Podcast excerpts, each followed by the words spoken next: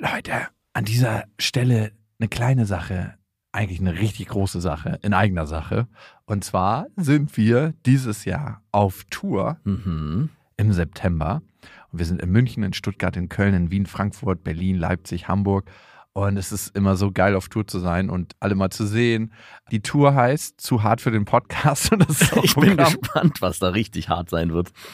Ja, also es wird viel Interaktion geben, es wird viel zum Lachen geben und die Tour oder das, was dort passiert, entsteht gemeinsam mit euch und ich finde, das ist auch die Magie. Das heißt, bei jedem Tourstop ist es irgendwie anders und Mhm. neu für uns, neu für euch und für uns ist es auf jeden Fall immer sehr, sehr magisch. Also sichert euch jetzt schon die Karten München, Stuttgart, Köln, Wien, Frankfurt, Berlin, Leipzig, Hamburg. Ab jetzt 10% härter und Tickets gibt's ab jetzt auf bestefreundinnen.de und in den Shownotes.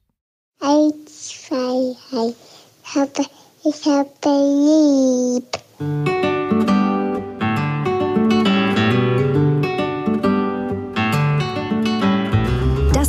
Beste Vaterfreuden. Keine bösen Wörter. Die Fremde, alte Schöpfe! Setz dich bitte hin.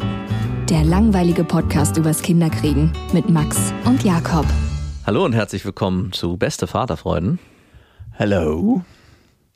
Und heute haben wir ein Thema, wo ich mich frage, wenn meine Tochter das irgendwann mal hört, ne? Ich meine, kann ja sein, in 15 Jahren oder irgendwann wird sie das verstehen, was hier geredet wird. Ich habe ja eh den Eindruck, dass Kinder immer alles mitkriegen. In 15 Jahren.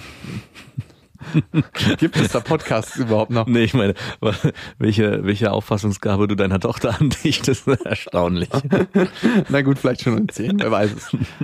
Aber so, dass ich denke, dass sie es auch einordnen kann. Ah. Also irgendwann übernimmt man, und das habe ich erlebt als Scheidungskind, nicht mehr die Perspektive von dem Elternteil, was gerade mit dir redet, sondern entwickelt eine eigene Haltung zu den Themen. Mhm. Und darum habe ich gesagt, in 15 Jahren, Ah. weil sie dann 16,5 Okay. ist. Vielleicht gerade aus der Pubertät raus, vielleicht noch mittendrin. Und irgendwann entwickelt man ein eigenes Gespür zu den Themen. Mhm. Und man weiß, das reflektierter zu beurteilen, was Papa, was Mama sagt. Und was Papa vielleicht auch über Mama sagt und was Mama über Papa sagt. Mhm. Und ich habe mich vor zwei Tagen mit jemandem unterhalten und der meinte zu mir, das Beziehungsmodell, was die Eltern führen, das ist das Erste, was das Kind kennenlernt. Mhm. Und das wird es irgendwann mal übernehmen. Oh ja. Und kannst du für dich sagen, dass das aktuell mit deiner Freundin stimmt? Unser Beziehungsmodell. Ja. Was dein Vater mit deiner Mutter gelebt hat, dass du das.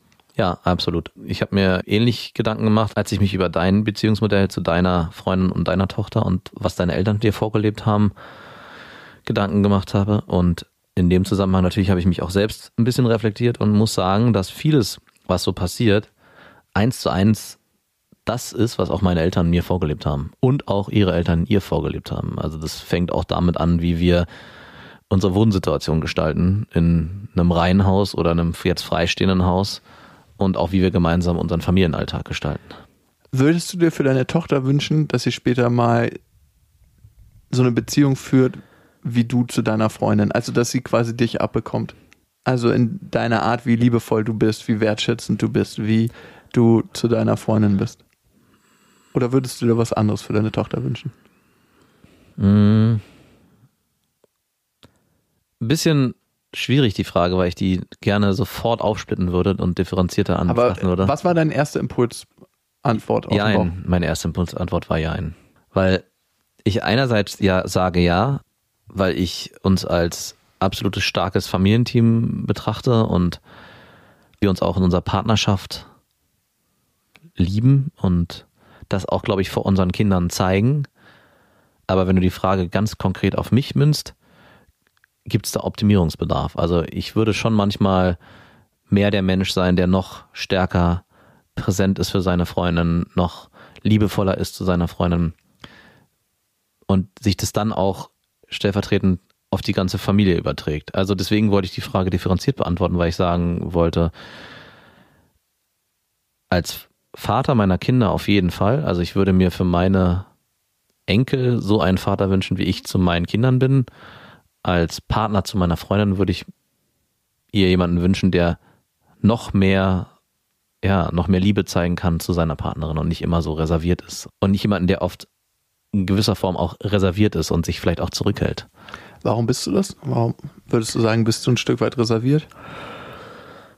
Das so aus dem Stehgreif zu beantworten ist schwierig. Also es sind mehrere Faktoren, die da einfach mit reinspielen. Sehr viel egoistisch motivierte, dass ich manchmal mehr Freiraum haben wollen würde, den ich mir vielleicht selber nicht eingestehe, dass Alltagsprobleme auf einen zuprasseln, die die ganze Beziehung einfärben, dass das Leben so voll ist mit Emotionen, Liebe und Zuneigung durch zwei Kinder, dass wenig Raum bleibt für die Partnerschaft und das oft so in den Hintergrund gerät, dass ich mir nicht richtig hundertprozentig darüber Gedanken mache, sondern das so nebenher plätschert, dass man so gar nicht so bewusst sich fragt, ist es die Beziehung, die ich wirklich leben will oder sind es nur Facetten daraus? Stehe ich hundertprozentig dahinter? Es ist so voll, das Leben mit Positivem wie Negativem, dass für mich vieles oft auf Schienen verläuft.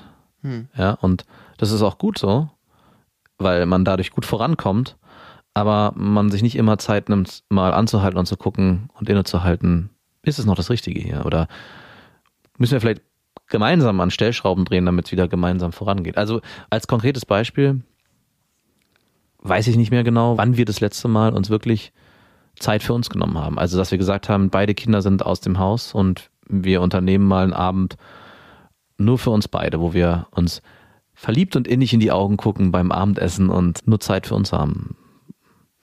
Mhm. Wenn du mich nach meiner größten Angst fragst auf Familienebene, dann ist es, dass meine Tochter sich später mal eine Beziehung sucht, wie ich sie geführt habe oder führe mit meiner Ex-Freundin. Hm. Und das ist so, das kannst du dir nicht vorstellen. Das ist eigentlich fast wie der Tod, vor dem ich mich sehr lange gefürchtet habe und auch immer noch tue in irgendeiner Form. Aber das ist sowas Existenzielles dass ich mir manchmal wünsche, dass sich meine Patentante Lilla öfters ausborgt und mit ihr zusammen ist, damit sie sich ein anderes Modell von Beziehung abgucken kann. Wow. Oder auch bei dir sein kann. Und ich versuche es und irgendwie schaffe ich es nicht, was anderes zu machen und was anderes zu leben. Wir geraten immer wieder in unsere selben Muster Und ich komme da nicht raus. Und klar ist ein Ausstieg auch das Richtige, aber du kommst ja nicht aus den Mustern raus, wenn du ein Kind zusammen hast. Hm. Und ich bin irgendwie so ratlos. Kennst du das, wenn du eigentlich denkst, du kannst alles lösen und dann kommen Sachen, die du einfach nicht lösen kannst? Ja, aber auch erst als Vater, muss ich sagen. So stark vorher war das nicht. Ja, also meine größte Angst ist eigentlich, dass sich meine Tochter an einen Mann bindet, der so ein Bindungsverhalten zeigt wie ich. Hm. Das würde ich ihr nicht wünschen. Wie würdest du dein Bindungsmuster beschreiben? Passiv ängstlich. Also sehr ängstlich und sehr wenig wertschätzend. Mhm. Also auf dieser Reise nach Grönland, ich bin ja gerade wieder da von der Reise ne, aus Grönland und das war eine Reise, die viel im Schweigen stattgefunden hat und wir sind viel gewandert in der Tundra, in der Natur. Ich hatte kein Handy an und das ist zum ersten Mal ein Raum gewesen, wo ich mir über Sachen Gedanken gemacht habe, die im Alltag total untergehen. Hm. Wie du gesagt hast, man ist so voll mit Sachen, dass man über bestimmte Dinge überhaupt nicht nachdenkt. Und ich habe nach fünf, sechs Tagen so ein ganz, ganz krasses Gefühl des Vermissens bekommen. Also, dass ich nicht nur Lilla vermisst habe, sondern auch meine Ex-Freundin so als Familie, wie wir dastehen. Hm. Also, obwohl es so kompliziert ist und schwierig, ist es ja das System, was ich im Moment mit zu Hause verbinde. Hm. Und um dieses Gefühl zu unterdrücken, habe ich dann gesagt, ich mache so eine Extremwanderung mit. Ja. Und die ging fast 40 Kilometer. Vor Ort das Gefühl zu unterdrücken. Ja, hm. weil ich das nicht mehr ausgehalten habe. Kennst du das, wenn du jemanden ganz krass vermisst? Und das war, ich habe meine Tochter so, so heftig vermisst, dass es so ein schmerzendes Gefühl war. Es war so, als ob jemand so ein glühendes Eisen auf meine Brust gelegt hätte. Ja. Ich weiß nicht, weil das ist ja das erste Mal und ich glaube, es ist das erste Mal, dass ich es wirklich wahrnehmen konnte, weil ich mich sonst davon abgelenkt habe. Hm. Und du hast mich ja mal gefragt, ob ich meine Tochter vermisse, aber ich habe eigentlich immer gesagt, nein, tue ich nicht, aber da, ich tue es doch, ich unterdrück's nur. Und da ist mir bewusst geworden, dass ich eigentlich alle meine Gefühle mit meinen Tätigkeiten unterdrücke. Oder oft, dass mein Muster ist, das so zu machen. Ja. Und was mir auf dieser Reise und auf diesem Spaziergang klar geworden ist, ist, dass ich sehr wenig wertschätze. Also meine Ex-Freundin wertschätze für die Form von Mutter sein, die sie lebt. Hm. Und dass sie einfach eine sehr, sehr liebevolle Mutter ist und ihr Bestes gibt und das jeden Tag. Und dass ich dafür wirklich wenig wertschätzende Worte habe, sondern dass ich sehr, sehr oft Kritik äußere und immer, und da bin ich Meister drin und das weiß ich nicht, das hast du vielleicht auch schon erlebt, diesen einen Fehler detektieren kann Hm. und da die Lupe rauf halte, dass es sofort anfängt zu brennen. Wie so eine Ameise, die im Ameisenhaufen auf einmal erwischt wird. Eigentlich, warum trifft es die Ameise unter Millionen von Ameisen? Aber es trifft diese kleine Fehlerameise, die nur fünf Beine hat. Und die wird schön zerbrutzelt. Die wird schön Das ist zerbrutzelt. so ein dünner Lichtstrahl und betrifft nur auf dich. Ja, ja, das Gefühl kenne ich ja. Und das war so ein erschütterndes Gefühl. Also das war fundamental für mich wichtig, das zu erfahren, weil letzten Endes, was heißt das, wenn du nicht wirklich im tiefen Herzen wertschätzt oder auch keine wertschätzenden Worte da lassen kannst? Das eine heißt, dass du die Gefahr nicht eingehen möchtest, dass dieser Mensch gut genug ist für dich, dass du dich darauf einlassen musst. Mhm. Und das Zweite, was sehr, sehr wichtig war für mich, ist zu festzustellen, dass ich mich selber natürlich nicht wirklich wertschätze. Mhm. Dass ich mich nur in Aktion wertschätze, wenn ich was mache. Und für das, was ich in die Welt bringe, aber nicht für das, was ich bin. Und das zwingt mich natürlich, wenn ich mich in irgendeiner Form selber wertschätzen möchte, wahnsinnig aktiv zu sein. Also es ist interessant, dass du das erkennst, aber trotzdem das Wort wertschätzend benutzt. Also ich hätte was ähnliches beschrieben, was mir schon länger auffällt, dass du gar nicht wirklich, ich sag's jetzt mit dem Herzen dabei bist. Also schon bei deinen Projekten und so, dass, es, dass du brennst und dafür ja alles stehen und liegen lässt und loderst wie so eine Flamme, die nicht ausgehen darf.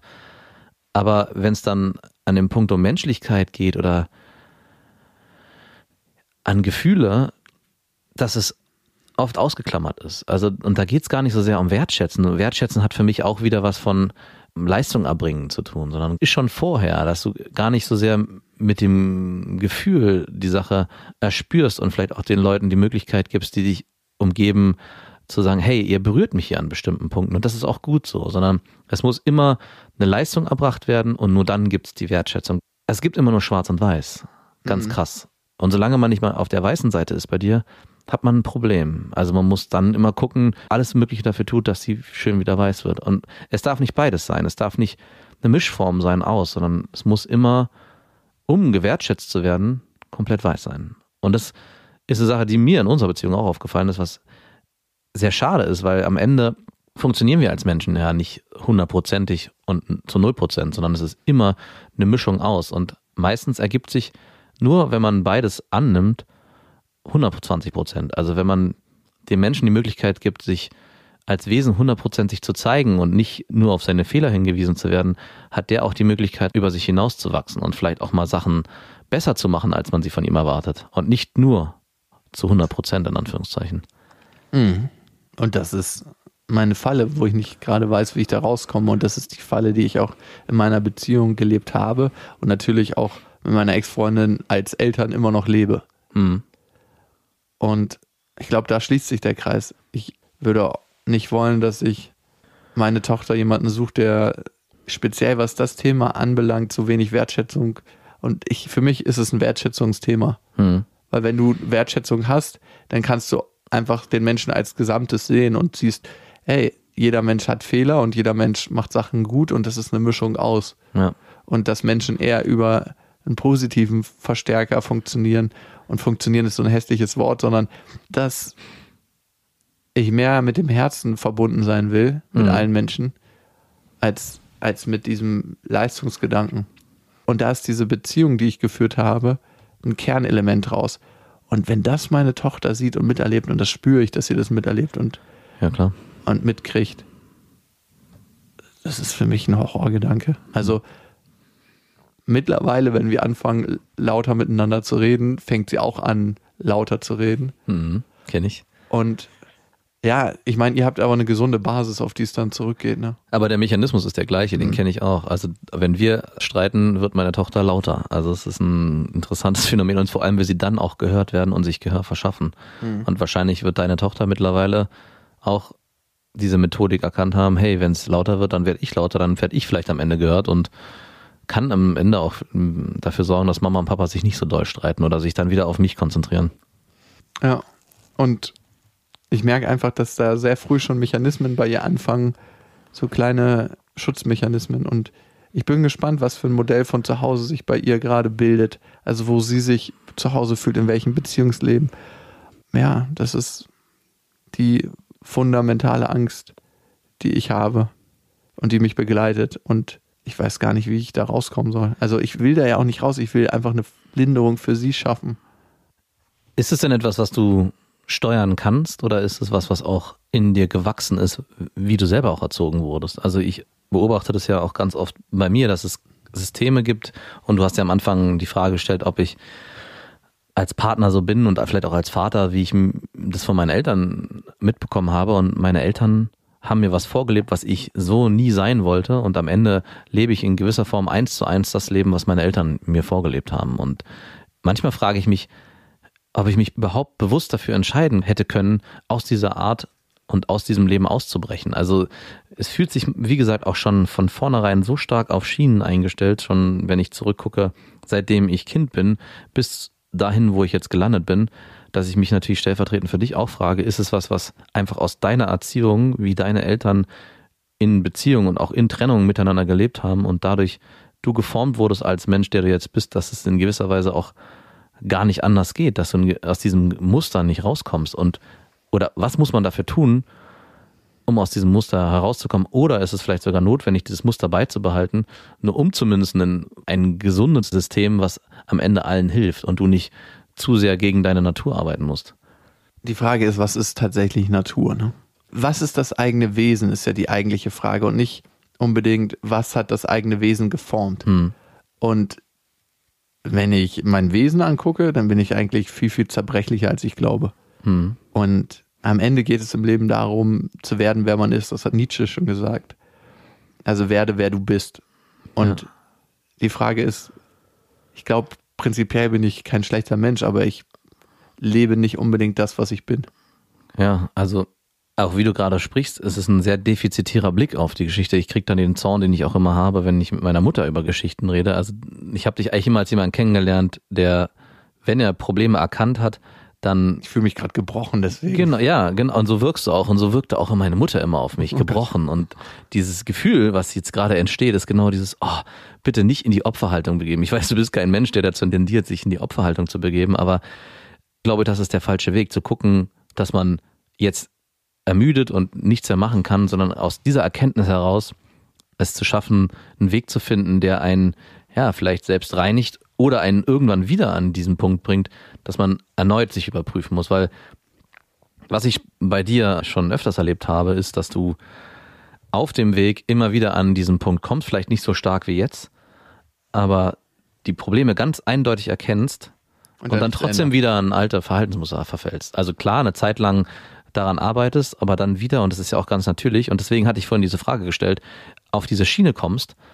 Und da ist meine Frage, kann man von dieser Schiene überhaupt runterkommen? Oder muss man versuchen, einen Weg zu finden, dass man mit dem Paket, was man mitbekommen hat, ja, und das hat ja nun mal jeder von uns durch die eigenen Eltern. Und ich glaube mittlerweile, dass es viel, viel stärker ist, als wir uns eingestehen wollen. Wir tun immer so, als könnten wir mit eigenem Willen ganz viel erreichen. Aber ich glaube, es ist doch sehr, sehr stark verantwortlich dafür, was die Eltern und wie man sozialisiert wurde in der Erziehung, wo man am Ende landet. Und muss man vielleicht gucken, dass man es schafft, auf dieser Schiene weiterzufahren, aber trotzdem einen Weg zu finden, wie man positiv auf diese Sachen guckt und positiven Outcome für sein Umfeld hat, ohne dass man sich selbst zu stark verbiegen muss.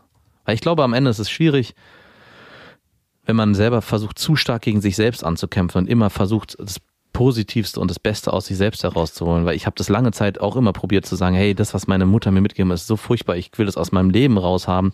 Und ich merke immer mehr, umso mehr ich das wegdränge, umso stärker kommt es wieder. Also Weil ich, du dem Energie gibst, ne? Genau, weil ich dem Energie gebe. Und vielleicht muss ich dem in gewisser Form, also wie so ein kleines böses Monster, was ich ab und zu mal füttern muss, damit ich auf anderer Seite trotzdem gesund weiter wachsen kann, ohne dass dieses kleine Monster immer stärker und größer wird.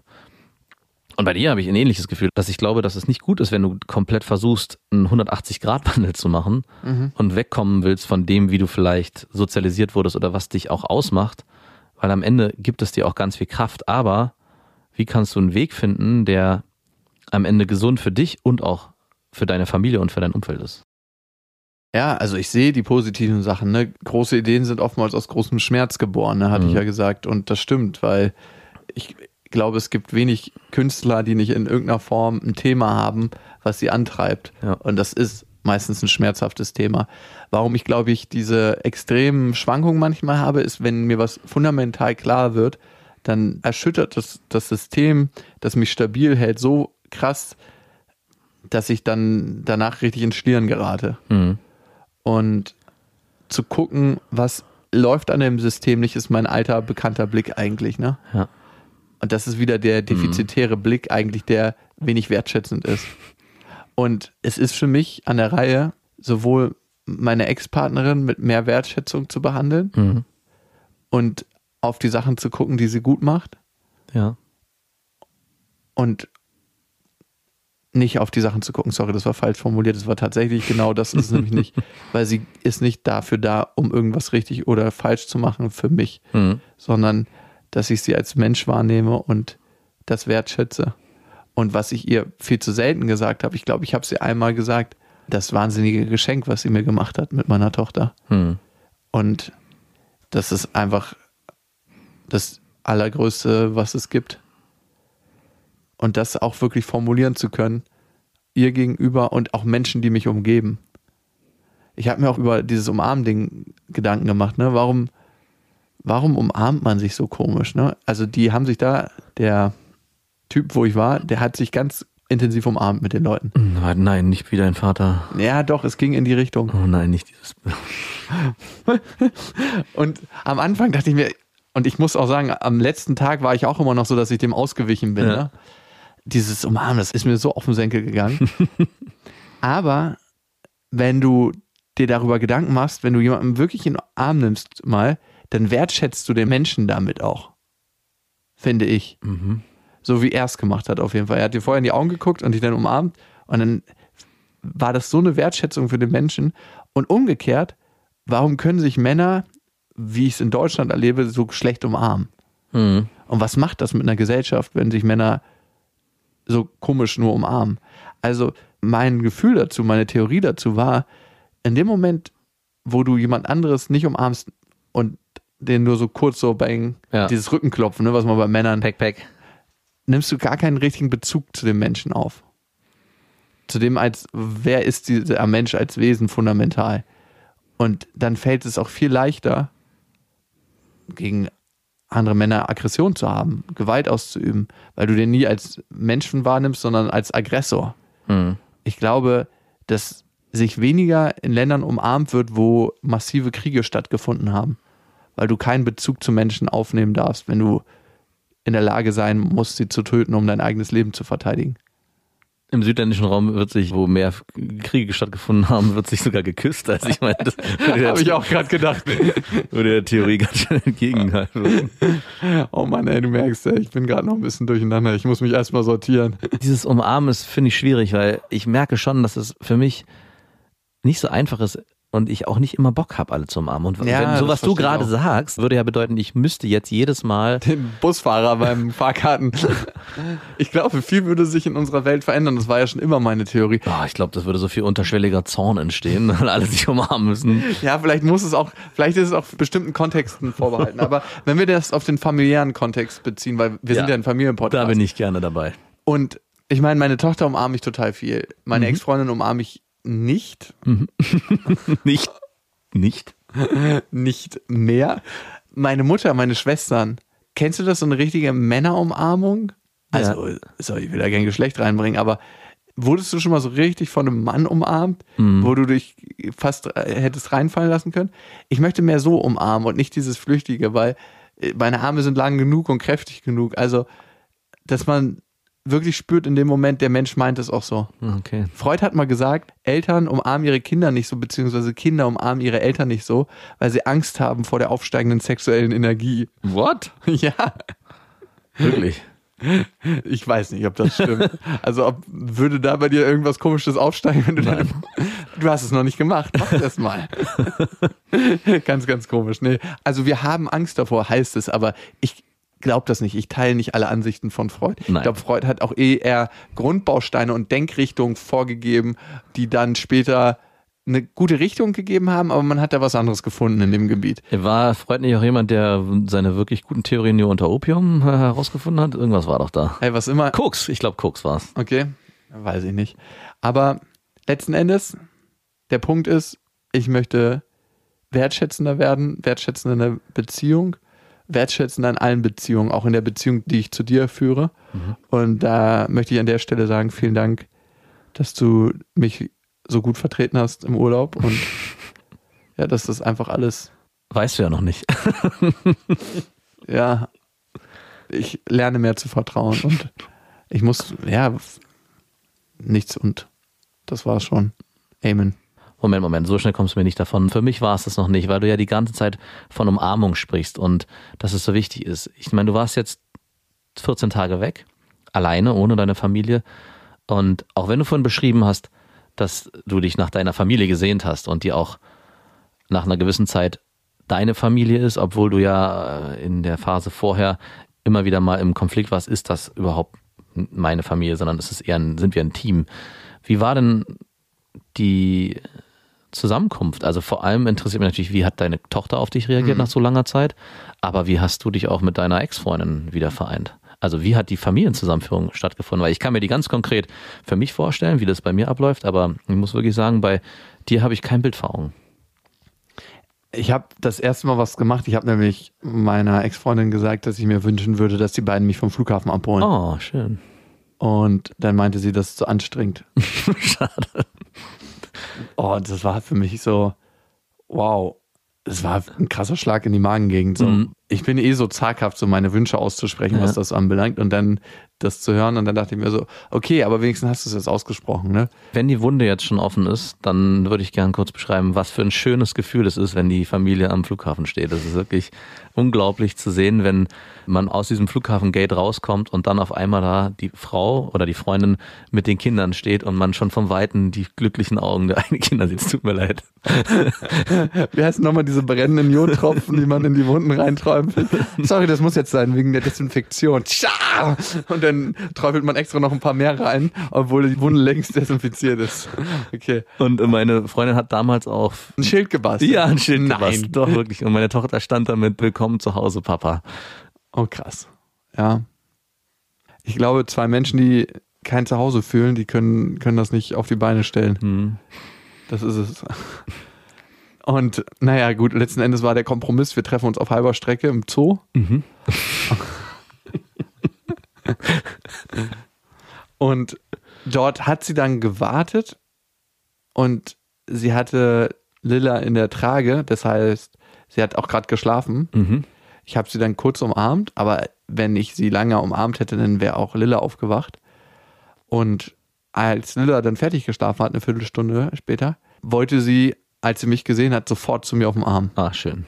Und ist da auch eigentlich die letzten zwei Tage geblieben. Wir haben das gesamte Wochenende So wie verbracht. jetzt gerade auch. Sie ist auch gerade hier und schläft. Nein. Nee, und Also das wäre meine größte Sorge gewesen, Mhm. gerade in einer Familienkonstellation, die jetzt sage ich mal nicht so stabil ist, in Anführungszeichen, labil, in einer labilen dass Familienkonstellation. dann die Tochter oder die, das Kind mit Abweisung reagiert. Also eben nicht dieses Papa ist wieder da, egal wie alt, sondern so mit so einem Verhalten, oh nee, wer bist denn du? Du warst, Du so warst lange, zu lange weg. Du hast mich allein gelassen und ich möchte jetzt eigentlich auch von dir gar nichts wissen. Man sagt ja bei Kaiserschnittkindern, wo der Vater das erste Mal den Kontakt hatte und nicht die Mutter, ne, Mhm. als sie auf die Welt kam, dass sie eine ganz besondere Bindung zum Vater haben. Und irgendwie spüre ich diese Verbindung, dass sie so stark ist, dass dann nichts kommen kann, was sie zertrennt. natürlich ist es trotzdem auch eine Angst, die mich umtreibt, dass es da was gäbe. Aber ich spüre die immer wieder und die Signale kommen auch von ihr und nicht nur von mir. Und das ist so ein schönes, auch sehr befreiendes Gefühl in dem Mhm. Moment, weil natürlich auch meine Angst war, dass so, "Mm, nee, lieber bei Mama. Und sie hat auch was sehr Verbindendes für uns beide. Ne? Nicht nur, Klar. dass es sie gibt als Kind und dass es dann uns beide verbindet als Eltern, sondern dass sie das auch aktiv einfordert. Also ich kann dir ein Beispiel nennen, wenn sie abends zu Bett gebracht wird und das macht meistens meine Ex-Freundin in 95 Prozent der Fälle, Ja. dann ist es immer so, dass ich Küsschen geben kann und sie gibt mir ein Küsschen, will aber auch immer, Ja. dass ich der Mama ein Küsschen gebe und du kannst dir nicht vorstellen, wie sehr sie sich freut in dem Moment, wenn sie das sieht. Ihr Blick im Gesicht. Von deiner Ex-Freundin. Nee, von meiner Tochter. Ach so. Das ist so ein, so ein Lachen, so ein tief beglückendes Lachen, Ja, was sie dann hat. Und dann will sie diese Runde immer weiter fortführen. natürlich. Und das ist so heftig zu sehen. Da siehst du, was ihr eigentlicher Wunsch ist. Und das wir den nicht erfüllen können. Hm. Aber so ist es, ne? Ja. Jetzt. Genug Jod ausgepackt. Hm. Dankeschön. Und ihr wisst ja, es gibt kein richtig oder falsch. Erziehung ist einfach anders. Macht's gut. Mit diesem wunderschön glücklichen Podcast, der immer wieder eine gute Stimmung macht. Das waren Beste Vaterfreuden mit Max und Jakob. Jetzt auf iTunes, Spotify, Deezer und YouTube. Der 7-One-Audio-Podcast-Tipp. Hallo, ich bin Lynn. Und ich bin Leo. Ihr kennt uns vielleicht schon vom True Crime Podcast Mord auf Ex. Eigentlich sprechen wir da ja jede Woche über Verbrechen. Aber da gibt es ja noch ein anderes Thema, das die Menschen und uns schon immer fasziniert hat. Die Liebe. Krasse Geschichten, die wirklich passiert sind. Bonnie und Clyde zum Beispiel. Cleopatra und Caesar Oder Diana und Charles. oder halt Camilla. Liebe gibt's bei True Love aber auch nicht nur im klassischen Sinne. Es geht auch um Familie, um die Liebe zum Beruf oder sich selbst oder Freundschaft. Am besten sind ja auch eh die Filme, wo dann am Ende steht, nach einer wahren Begebenheit. Das sind so Geschichten, die kannst du dir eigentlich gar nicht ausdenken. Ja. Und das gibt's jetzt eben als Podcast. Und das Ganze heißt True Love. Ja, der Name sagt's eigentlich schon. Aus True Crime wird True Love. Krasse Geschichten, Plot-Twists und verrückte Protagonisten. Es ist also in anderen Worten ein Podcast für alle, die True Crime hassen, aber auch für alle, die True Crime lieben. Macht euch bereit für ein neues Podcast-Genre, True Love. Oh, ich kann es gar nicht abwarten, euch die Geschichte zu erzählen von zum Beispiel dem Jungen, der nach seiner Mutter gesucht hat. Jahrelang, auch wenn ich wahrscheinlich dabei heulen werde. Oder die Geschichte von Sissy. Also der Film ist nichts dagegen. Ab dem 20. Oktober, überall wo es Podcasts gibt, True Love. Echte Geschichten, wahre Liebe. Voller Werbespruch, oder? Ja, aber es ist ja auch schön. Der Podcast macht ja glücklich. Ja, deswegen jetzt am besten direkt abonnieren.